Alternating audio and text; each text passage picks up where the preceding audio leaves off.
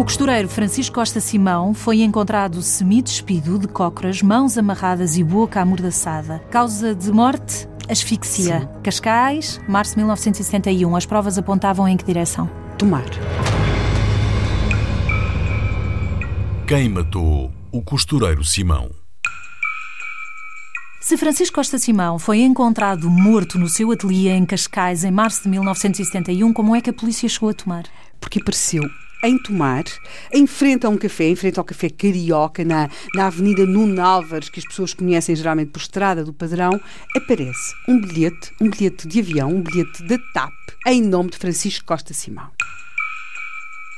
Não era segredo para ninguém que Francisco Costa Simão se estava a preparar para, dentro de muito breve, ir a Londres, a Londres e Paris, uh, exatamente comprar os tais modelos, uh, trazer de lá, uh, ver, ver nova, novas coisas da moda. Um costureiro não, e, e, de, e, alta costura. E era muito importante na época ir ver o que é que estava a vender nas outras capitais do mundo. Tinha uma clientela Tinha a ver com a moda. Ah, claro, claro. Ele, aliás, ele até tinha jantado, na véspera de, de ser assassinado, tinha jantado com um um conhecido ator, o qual ele tinha convidado para o acompanhar nessa viagem à, à Inglaterra e que depois passariam ainda por Paris. O ator não, não aceita e acabam o jantar, depois teria outros compromissos, quer dizer, profissionais que não lhe permitiam fazer essa viagem e esse ator regressa a Lisboa.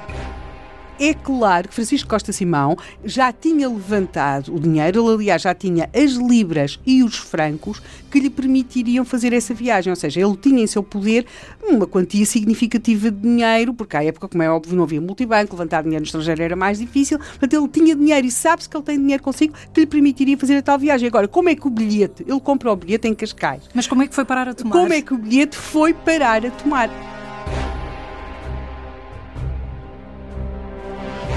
Bilhete até foi é, é encontrado por um senhor que não sabia cá nada destas coisas dos crimes, nem nada disso, mesmo que acompanhasse. Terá não, entrado não em contato uh, com a agência de viagem? Não, não, ele tentou, ele tentou entrar em contato com a agência de viagem até para trocar o bilhete. Ou seja, uma pessoa encontra um bilhete de avião e pensa, ah, posso, não vou para Londres, mas posso trocar o bilhete e ficar com o dinheiro para mim.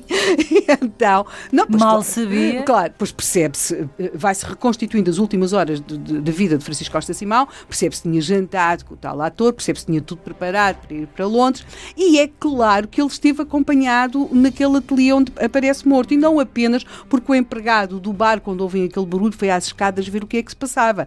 Ali naquele ateliê estava, além o que era muito comum à época, estavam dois cinzeiros cheios de beatas, mas podemos pensar, Francisco Costa Simão fumou muito, muito, muito, muito, muito, e já ia no segundo cinzeiro de beatas. E não havia impressões digitais? Ah, pois, vamos ter uma outra coisa muito importante, que é uma garrafa uma garrafa de aguardente de 1920, bebida que de todo Francisco Costa Simão não consumia. Não bebia aguardente? Sim, pelo menos não bebia aquela.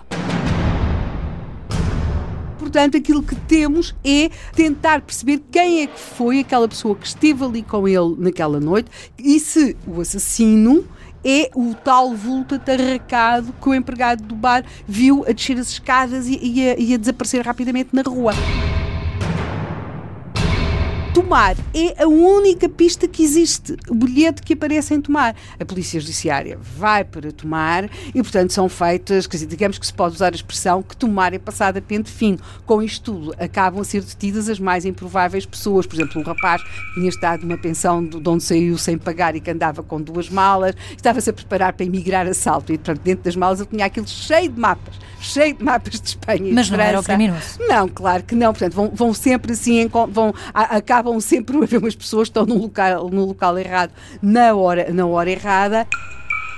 Mas consegue-se descobrir o criminoso? Começa-se a tentar perceber se entre o empregado do café, porque o bilhete aparece em frente a um café, se no café alguém se lembra de algo estranho, de algum pagamento estranho, de alguém muito nervoso. E lembravam-se ou não?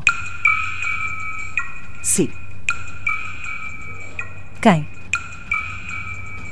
O empregado lembrava-se de um cliente um pouco suspeito.